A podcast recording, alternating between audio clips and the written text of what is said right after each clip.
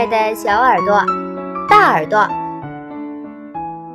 又到了乖果果讲故事的时间啦！我是你们的好朋友丫丫。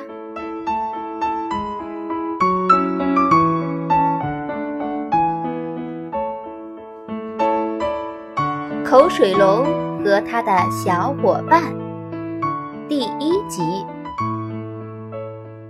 小红车。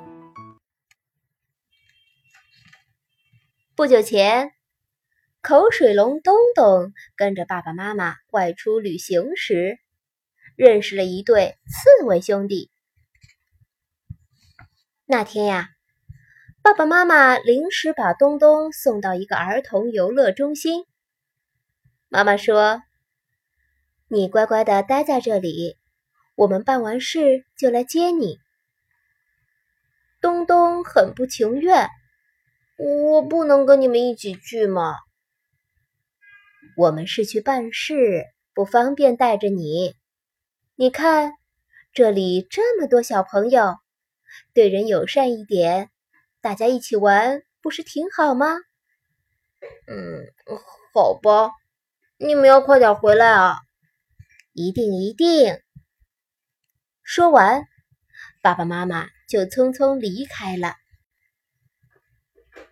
东东心想：“好吧，既然要在这里待上好一阵子，那么就打起精神好好玩吧。”他放眼望向四周，发现这里确实有不少挺棒的游乐设施，比如有一个大大的彩色球池。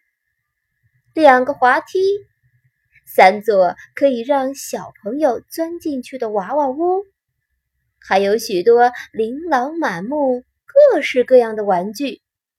呵，这里真是小朋友的乐园。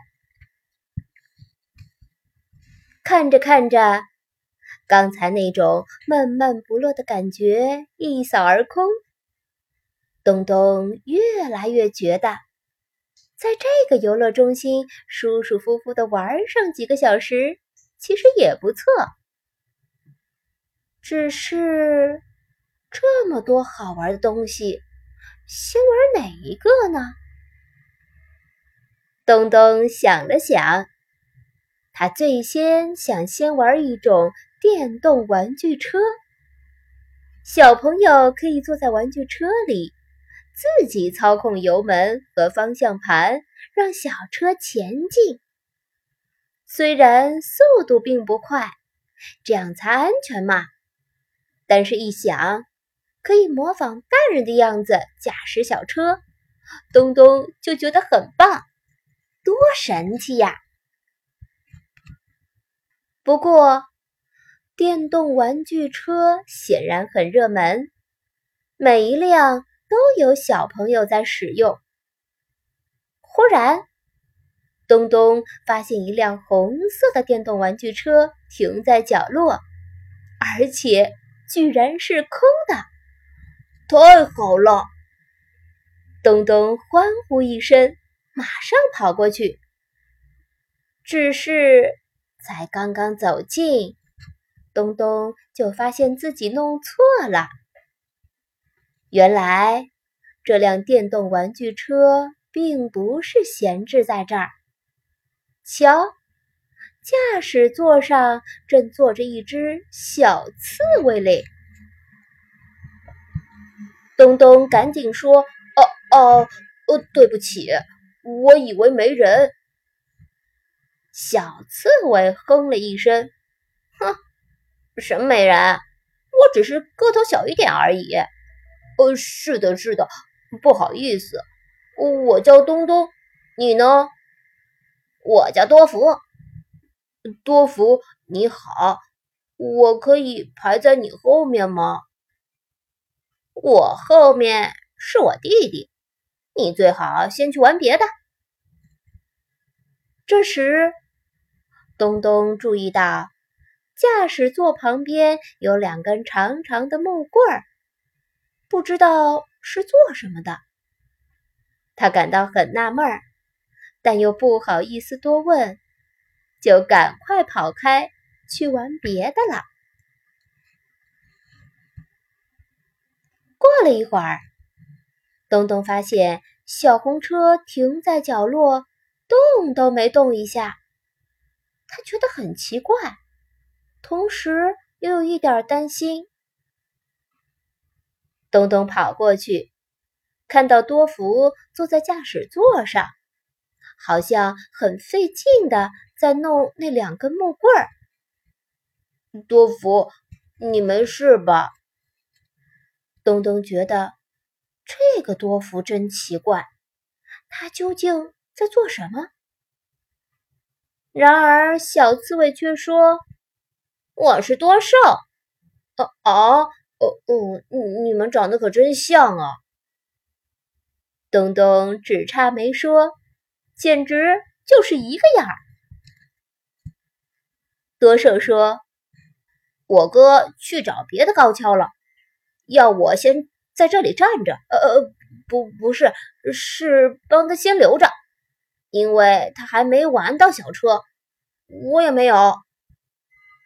高跷，东东探头仔细一看，这才发现，原来挤在驾驶座旁边的那两根木棍是一组高跷。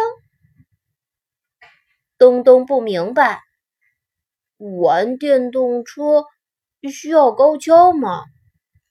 呃，因为我们腿短，够不到油门和刹车。就在这时，多福辛辛苦苦的扛着一组高跷回来了。哦，这是最长的一组高跷了，再够不到，我们就玩不成了。现在。东东明白了，原来这两兄弟是想要借着高跷来踩油门和刹车啊！嗯，嘿，我有一个提议。东东说：“不如我们三个一起玩，我来载你们好吗？”多福不大乐意。嗯，这个嘛。多寿却立刻说：“好啊！”他对多福说：“哥，我们霸占这辆小车这么久，可是根本没法玩，还是大家一起玩吧。”多福想了想，也觉得很难为情，低声说：“嗯，好吧，我们一起玩吧。”于是，东东载着这对几乎一模一样的刺猬兄弟多福和多寿，开心的玩了一会儿，然后再把小红车让给其他想玩的小朋友开。大家轮流玩，每个小朋友都很开心。后来呀，在离开时。东东和多福多寿互留了地址，约定要保持联系。多福还说，以后看到什么好玩的东西啊，一定不会再霸着不放了。分享不能靠强制，尊重孩子意愿最重要。解决方法一。正确理解孩子的不分享，不分享是小气、贪心，其实并非如此。很多坚持不分享的孩子都有极其严重的不安，他们非常看重他人和自己的界限，之所以反感其他孩子触碰自己的玩具。是因为他们认为这是越过了自己所设定的安全界限的行为，这与贪心截然不同。二，尊重孩子的意愿，有商有量的小步前进。在其他孩子来家里玩之前，与孩子商量并达成协议，比如在强调孩子的玩具不会被小朋友拿走的前提下，让孩子收起他不愿意分享的玩具，剩下的则要跟小朋友一起玩。如果孩子并不妥协，那么可以制定一些。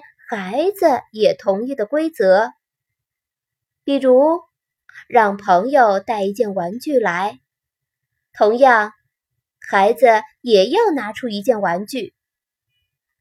大部分的孩子都会同意这种程度的规定。三，遵守与孩子的约定，让孩子体验到与同龄人玩耍的快乐。在与孩子达成协议后，父母一定要遵守约定，不能随意把孩子的玩具送给别的孩子，否则孩子会认为这世上没有一个人是值得信赖的，他们会更加拼命的保护自己的所有物，更不愿意和他人分享。父母要尽量为孩子和朋友愉快的玩耍创造条件，这样，孩子发现恪守自己的警戒线的同时，是可以和朋友愉快玩耍的。他们的行为会慢慢出现好转，不分享也就不会恶化为不合群了。